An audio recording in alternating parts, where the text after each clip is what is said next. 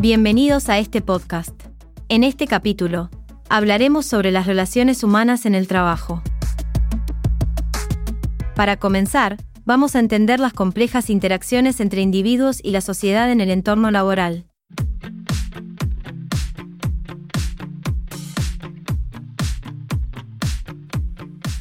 Aquí se plantea una dicotomía en la que el ser humano se desarrolla dentro de la sociedad para satisfacer diversas necesidades, tanto materiales como sociales y físicas.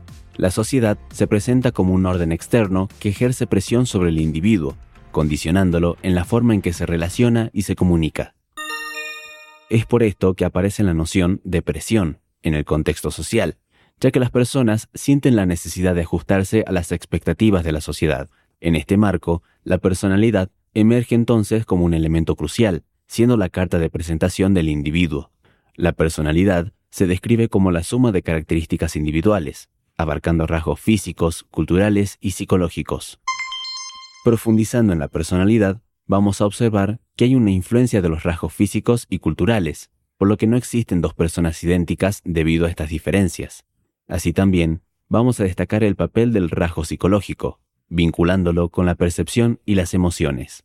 La ansiedad y la frustración se presentan también como estados psicológicos relevantes, especialmente en lo que fue el contexto de la pandemia que afectó las relaciones laborales.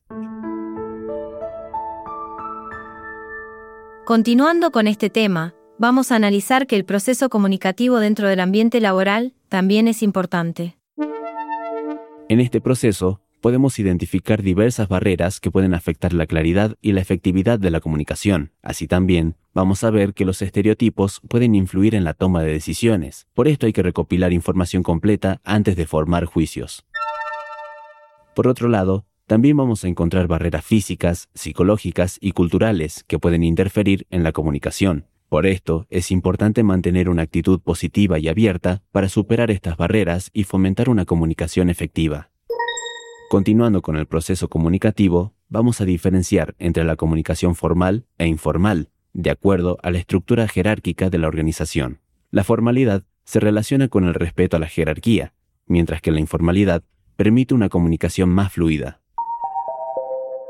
Así también, vamos a destacar la importancia de los grupos dentro de las organizaciones, enfatizando en la relevancia de los miembros, los recursos y el manejo adecuado del poder y la autoridad. En lo que respecta al poder y la autoridad, vamos a distinguir entre el uso efectivo y el abuso de estos elementos a la hora de liderar. Es por esto que hay que reflexionar sobre los estilos de liderazgo, apuntando siempre a adoptar un enfoque comunicativo agradable y receptivo.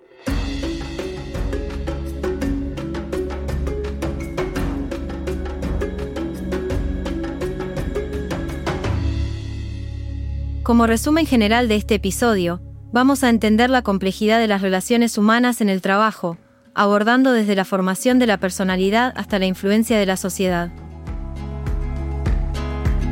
Así también, destacamos la importancia de la comunicación efectiva, identificando barreras y estereotipos, y resaltando la relevancia de un liderazgo positivo, como así también del ejercicio del poder y autoridad en la dinámica de grupos. Por último, vamos a remarcar también lo fundamental que es comprender y mejorar los estilos comunicativos, para cultivar relaciones laborales saludables. Esto fue todo por hoy, recuerden ver la teoría en los libros, no solo en el módulo. Los esperamos en el próximo podcast de la carrera.